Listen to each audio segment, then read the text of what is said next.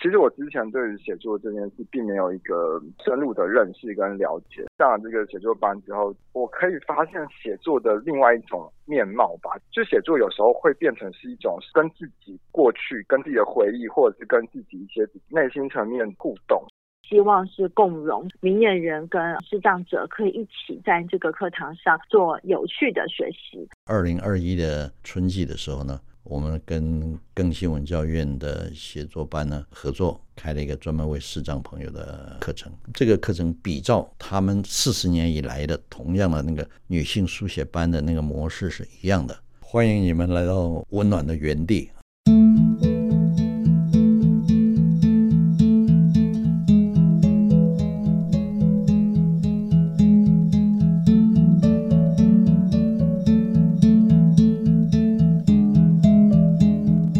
亲爱的朋友，我们今天忙里偷闲的节目要为听众朋友介绍一个非常棒的活动。为我们带来这项活动的特别来宾呢，他也自己因为学习写作而爱上写作，更要把这样子的活动推广出去，特别成立了一个非视觉文艺写作班。我们邀请李志杰，志杰大哥。Hello，志杰你好。哎，Hello，你好，你好。今天其实志杰来是带着你的任务的，我们会在今天忙里偷闲跟星期天听见阳光的心跳节目中来介绍给听众朋友。志杰，你目前是视障朋友，可是你有好长一段时间，你也是看得非常的清楚的。不算是很清楚，因为我小的时候就有夜盲。你说什么夜盲？夜盲？夜盲症吗？夜盲症是缺乏维生素 A 的那种夜盲症吗？呃很难讲，这个眼睛的事情到现在为止没有一个没有答案，没有答案的。所以，但是我们小的时候呢，有一点点光线呢，或者带个手电筒，什么问题都解决了。嗯，所以也无所谓。我年轻时候也开车，只要我算好要去的地点，在天黑之前能到就行了。所以你小时候就有夜盲症的问题，但只要有光线嗯是不会阻碍你的视力的。是，但只要一没有了光线，你就几乎就是忙，傻眼了没办法了，哎要用对摸的了。是到底什么事情让你，到底发生了什么事让你后来就看不见了呢？我觉得这是呃慢慢的退化吧。你你说它是呃慢性退化症，或者是基因的缺陷或怎么样，反正就是有一天，呃，我在看电视，我突然发现那个、那个荧幕的边框有点扭曲，嗯，哦，所以我意识到好像这个这个眼眼睛的问题有点严重了，所以我才跑去看医生。嗯，因为小的时候也没有想到说会怎么样，反正嗯就知道有夜盲，就自己小心点就是了嘛。那个时候是发生在哪一年呢？那以前大概我四十二岁吧，四十二岁。我刚刚跟志杰见面的时候，志杰说他本来有参加展翼视障天使协力车队的，但嗯现在呢，他改成是快走，每天至少五千步。是的，是的，而且他还很骄傲的告诉我，我七十岁了 哦，志杰大哥七十岁了。但是你说你四十几岁的时候开始退化，一点那一点退化，一那点点你退化。现在的状况呢？现在状况就是有光影，看得到光线，看得到人影，你的影子我看得到，嗯，但是你的细节我看不到了，所以你现在看得到我的轮廓，轮廓对不对对对但是你看不到我的五官，看不到，看看不不到，到。嗯哇，颜色也失去了，哦是，所以我现在穿白色的衣服，你也看不见。看不见，看不见，看不见，我在你面前就是一团吗？就是一个影子嘛，一个影子，灰灰的影子吗？黑色的，黑色的影子。对 对，那不就跟幽灵一样 吗？所以走在你旁边的都是灰色的影嗯子。那你现在的状态不就是走路的时候需要摆手杖，而且到了一个陌生的地方需要有人陪吗？是的。但是拿那个白手杖的那个克服心理的那个障碍，我花了很久的时间，对，花了很久的时间，是这个部分呢，其实是我对你觉得最崇敬的地方，因为每当我碰到一些中途失明的朋友，几乎要花很长很长的时间才可以走出来。那你这一段从视力渐渐的退化，到你刚刚讲说那个电视边框扭曲了，然后你去看医生，然后慢慢一点一滴的退化到目前的状态。你看到人只能看到一个黑黑的影子，这个历程你是怎么样去调试你自己的？大概走了十年吧。这么久，对，嗯，后来我跟很多人聊天，大概大家都是这个需要这么长的时间哇，才能，走得出来，好像这是一个不成文的规矩一样哈、嗯哼，那你说，呃，怎么说呢？这个呃每个人心里碰到这种事情，难免会有一些会悲伤、会自怜、会愤怒，什么样的那个感觉都都有都有过。嗯但是就也没办法就，就这么拖着嘛，就嗯一点一点一点，时间就这么过去了。我觉得我浪费了很多时间。怎么我说？希望，我希望就是，如果今天有人听到了这个，是吧？请请他要一定要勇敢的走出来，不要浪费青春。人一生有几个十年呢、嗯，我那十年我正好都住在西班牙，我把那所十年你住在西班牙，我把我所有的店、我的生意，我统统都转让的转让，卖的卖，租的租，我统统都收、收掉了。收掉以后，我每天就是在家里啊，没事做、啊。那时候没有没有电子书，没有没有中文的电子书，没有资源。我的盲用电脑我也没办法，我也没办法写字，也没办法，什么都没办法，没办法看书，只能听听音乐，在院子里种种花，就这样的，其他什么事都不能做。那你就这样过了十年呐、对。所以你刚刚说要提醒所有的朋友，如果是属于这种中途失明的，因为现在中途失明的人越来越多耶。对对对，对，你要提醒他们的是不要浪费时间。千万不要浪费时间。啊对你刚刚说的十年真的好长耶。对呀、对呀、是、啊嗯是、啊。那你觉得你要建议大家不要浪费时间，嗯那可以怎么样呢？我现在这样讲，这好像有点唱高调哈、就说你不要太负面啊了、你要正面，你要走出来。我当初也有人这么跟我讲啊。你但那时候真的很负面吗？当然了，当然很负面。嗯，有多负面？我得了一个忧郁症哈、连那个就是那个头发变成有鬼剃头，你听过没有？有有就有我就整个有，尾十巴块都钱的一个秃秃在那对儿，，不是一个，好几颗。好几颗哦。对对，我就很郁闷。嗯，你想想看，我最高的时候，我的企业里面有二三十个员工，那突然有一天你把一切都喊停了，你什么事都不能做了，嗯那你说心理的调试非常困难了、非常困难了、，可是当时你的视力渐渐退，渐渐退，退到你觉得已经没办法继续在你本来的工作上的时候，嗯，所以你就把餐厅收起来。对，那有可能，其实就算你看不见，你还是可以继续经营吗？不行。为什么？在国外跟在国内有点点不太一样的地方是，人力的成本是很高昂的。我以前在店里呢，我一个人可以顶很多人用，每一周我一定会去介绍红酒，嗯我一定会帮他们介绍菜，我一定会跟他们打招呼，嗯跟客人聊天，这个是我的工作。然后我会决定要进货，要进多少货，要怎么样请我，这个我都自己需要掌握住。亲力亲为就对了。对对，我要我要您掌握的的这所有的一一切。对对对。所以，当你的视力渐渐恶化之后，这样的事情你就没有办法再继续做了对。如果再请一个跟你一样可以做出这样子的功能的人，那又要耗费一个或是两个、三个的人力。是是是是，对不是对对对对对对。哇！所以当时你在西班牙的时候是开了餐厅嘛，对不对？而且对开的中国餐馆跟日本餐厅、日本料理店。还有一个，我嗯还开过、开了一个阿拉伯餐厅，天啊，对怎么那么厉害？你对于餐饮为什么这么有天分呢、啊也不是天分了哈。我我小的时候我就很喜欢吃，我很喜欢玩，嗯我不好好念 书，我真的是 不是不是好孩子。像我我大哥很会念书，我妈身体不是很好，所以小时候在帮忙家事啊，帮忙乡下厨房的，那就轮到老二了，就是我了。就是你，你是老二，我是老二，就轮到我去帮忙嘛。老大负责读书就哎，对老大了。负责读书就对了，嗯耳提目染，再看看他，哎，炒菜的时候等油热了，丢点葱花爆香，然后把肉丝炒一炒，捞出来什么什么，看看也我也会了。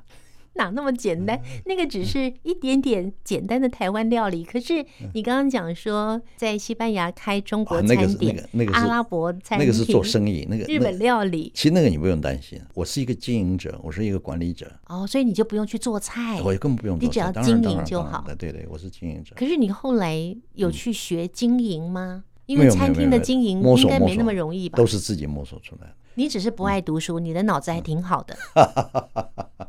刚开始也不是要为了去开餐厅的吧？当然，当然，当然，嗯我是去读书，我读了第二年的时候，我就没有再读了。我在那个耶稣会的我里维西的 d u s t o 那个法商学院，我在那里读了两年。您是去读书的，我是去读书，是是是。嗯但后来那个您是读法商学院的什么科哎系？商读读商，商学系难怪，商学系那经营一个餐厅要能够赚钱，您的餐厅是赚钱 的吧？还是赔钱的？应该都是赚钱的啦。那跟你学商有关吗？只要没有没有没有，也没有有关系系哦没有关系。其实那个时候做餐厅是很简单的，因为有前面有有先人留下来的一个很好的例子哈。嗯，那个年代了啊，呃，大概就是七零、八零、九零到两千年，这三四十年之间呢，你要到西班牙从南走到北，嗯，每一家中餐馆的菜单几乎长得都一样。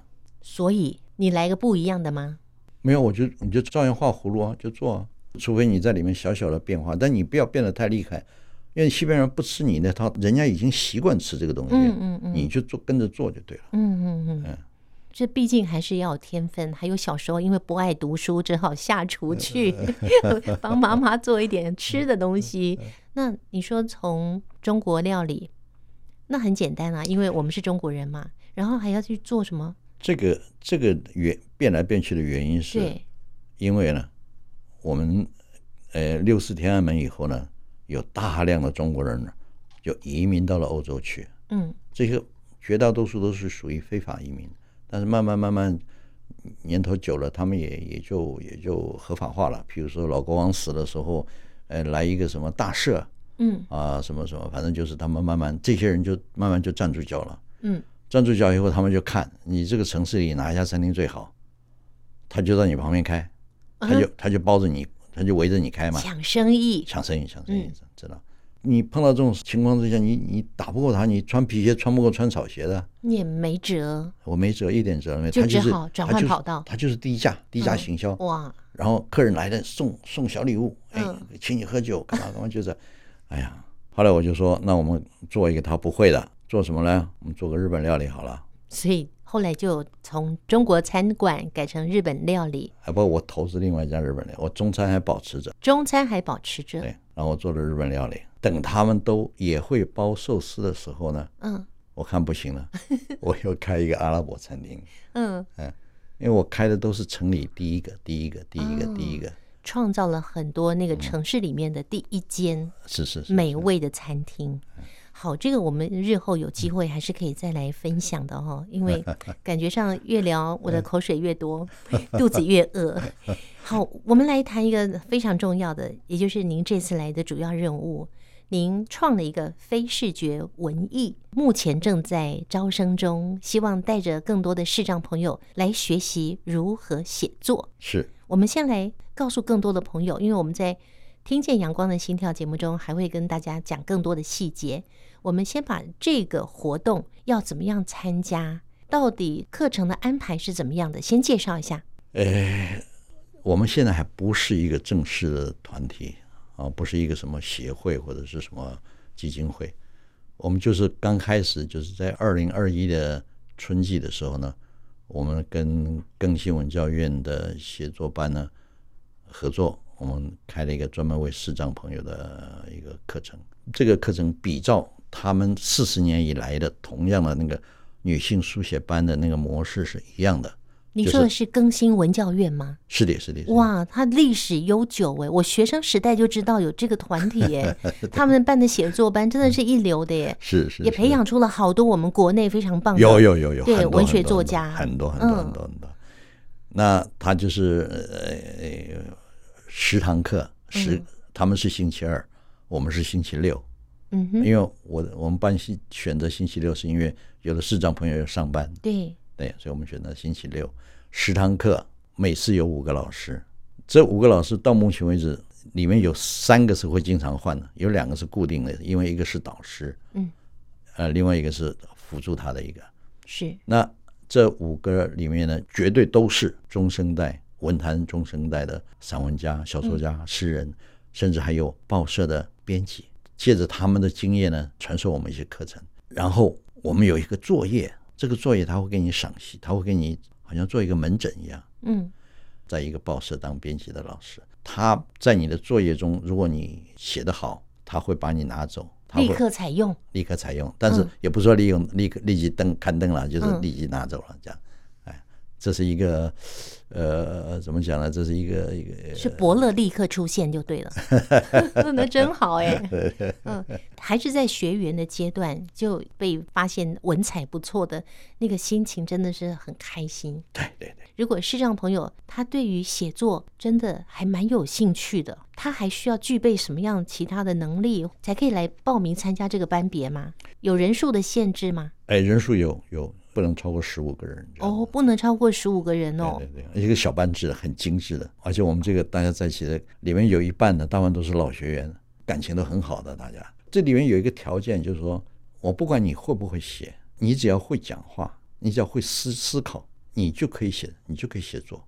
最重要就是你基本的配备就是你要会会打字，会使用这个 email，要不然你你没办法传送你的档案，是没办法接收档案、传送档案，其他都都不重要， OK，其他都不重要。好，所以还是有一个基本的门槛，需要具备打电脑的能力，对，对不对？能够把你的作品打上去，然后传送出去。低视能也可以，全盲也可以，是吗？甚至我们上一期还有视听障的，视听障连听也听不到，听不到的，那他也怎么看不到听。上课呢？我们有一个申请了一个听打员，在嗯中华听障协会申请一个听打员，他就是老师在上面讲什么，他啪啪啪啪啪他就打下来，嗯立刻他们就接收到了，然后转换成点字，嗯，他们就摸到点字以后，他们就可以知道，他们也可以跟我们互动。哇，所以这是拜科技之赐嗯科科技喽！之赐真的，我们嗯科技发达到现在，其实因为很多的视障朋友，就因为科技的进步，加上嗯盲用电脑不断的在做演进，所以是让大家在使用上嗯可以跟这个世界做沟通，对非常棒。对对，嗯，好，那报名的时间好像听说快截止了耶。九月九号开课嘛，那我想八月底这个这是最后的期限了，因嗯，为人家还需要一一些作业的时间。所以九月九号就要开课了。对对对，日子也选得很棒哎，九月九号，长长久久。哎， 好，啊九月九号开哎课，所以八月三十一号是报名的截止日期喽。是，的，哎是的，是的。那要怎么报名呢？我们在很多群组上面哈，因为我们都有发这个招生的广告，在一店的里我也有发，有两个五百多人的那个群组，就是视障活动群组里面，我们也发了这个。我想大概一般学员都可以看得到吧。但是，一般学员可能没有更进一步的介绍的时候，他会比较不知道说，哎，到底呃我有多精彩哎。好，那有多精彩呢？参加这个课程，其实志杰大哥你自己呢，就是深受其惠，所以呢才会进一步的来举办这样的活动，让更多的视障朋友可以参与，可以一起来写作。欢迎你们来到温暖的原地，大家不要放弃，大家加油！谢谢志杰大哥为听众朋友带来这个民盲共学的更新文教院和非视觉艺术共同举办的写作班。节目最后，宜家也提供给听众朋友更新文教院的电话号码零二二三六五四二零五二三六五四二零五，请在上班的时间拨打电话洽询哦。今天节目就进行到这里了，我们期待星期天晚上九点十分汉声电台《听见阳光的心跳》节目再会了，拜拜。